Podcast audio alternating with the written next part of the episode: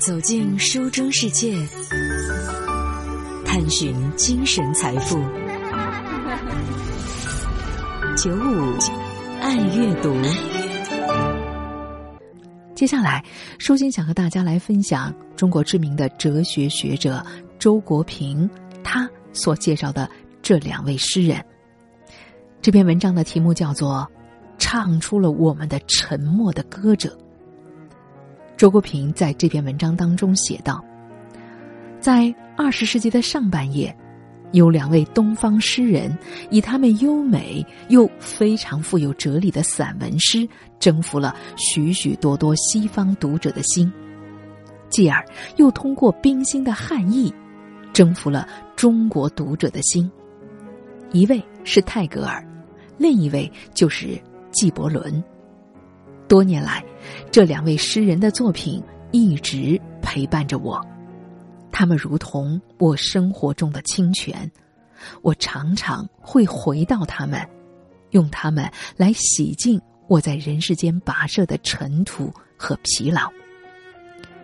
纪伯伦说：“语言的波涛始终在我们的上面喧哗，而我们的深处永远是沉默的。”又说：“伟大的歌者是能够唱出我们的沉默的人。”确实，纪伯伦自己就是这样一位唱出了我们的沉默的歌者。那，在我们的上面喧哗着的是什么？是我们生命表面的喧闹，得与失的计较，利益斟酌当中的哭和笑。是我们肉身自我的呻吟和嚎叫。那，在我们的深处沉默着的是什么？是我们生命的核心，是内在的精神生活，是每一个人不可替代的心灵自我。在纪伯伦看来，内在的心灵自我，恰恰是每一个人的本质之所在。外在的一切，什么财富、荣誉、情色，都不能满足他，甚至不能真正的触及他，因此他必然是孤独的。他如同一座看不见的房舍，远离人们以你的名字称呼的一切表象和外观的道路。如果这房舍是黑暗的，你无法用灵人的灯把它照亮。如果这房舍是空的，你无法用邻人的财产把它装满。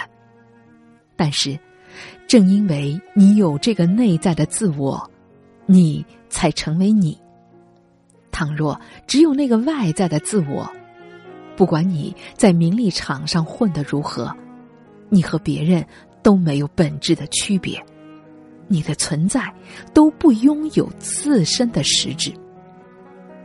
然而，人们好像都害怕内在的自我，不敢面对他的孤独，倾听他的沉默，宁愿逃避他，躲到外部世界的喧嚣当中。有谁倾听灵魂的呼唤，人们就会说这是一个疯子，让我们躲开他。但事情恰好相反，正如纪伯伦所说。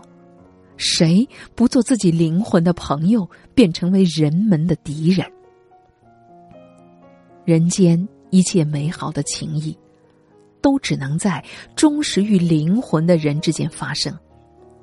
同样，如果灵魂是黑暗的，人与人只以肉身的欲望相对待，彼此间就只有隔膜、争夺和战争了。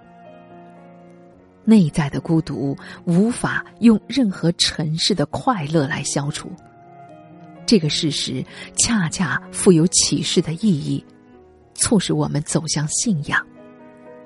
我们仿佛听到了一个声音，说：“你们是灵魂，虽然活动于躯体之中。作为灵魂，我们必定有更高的来源，更高的快乐才能使我们满足。”纪伯伦是一个泛神论者，他相信宇宙是一个精神性的整体，每一个人的灵魂都是整体的显现，是流转在血肉之躯当中最高之主的呼吸。当我们感悟到自己与整体的联系之时，灵魂便觉醒了。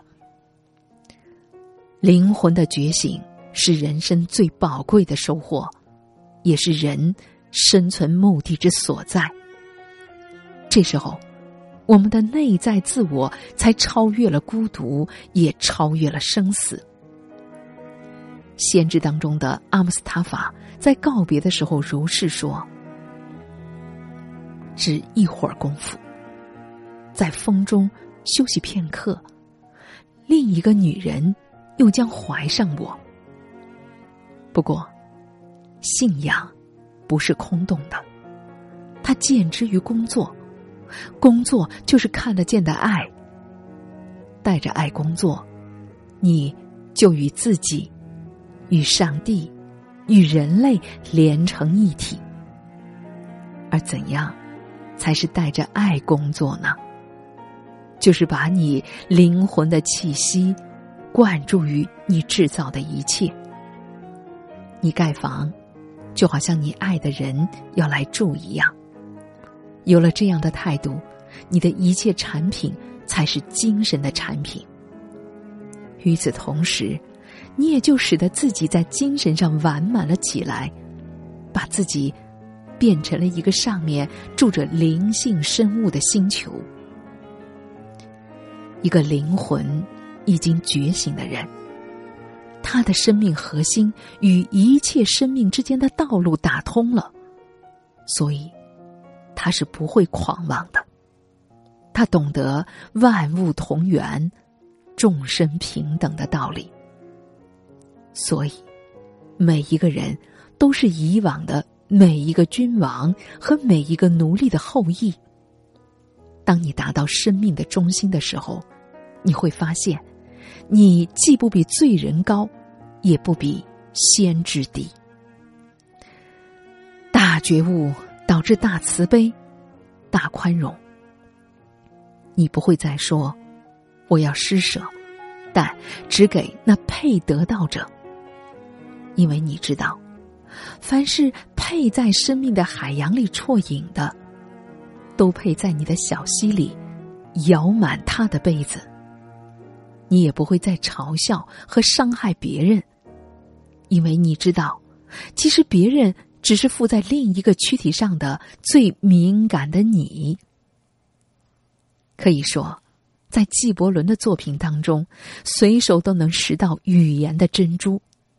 而我不过是把很少的一些串联起来，形成了一根思想的线索。当年罗斯福总统曾经这样盛赞纪伯伦说：“你是从东方吹来的第一阵风暴，横扫了西方，但它带给我们海岸的全是鲜花。”现在，我们翻开纪伯伦的书。你仍然能感到这风暴的新鲜有力，而受到这样风暴的洗礼，我们的心里就会绽开智慧的花朵。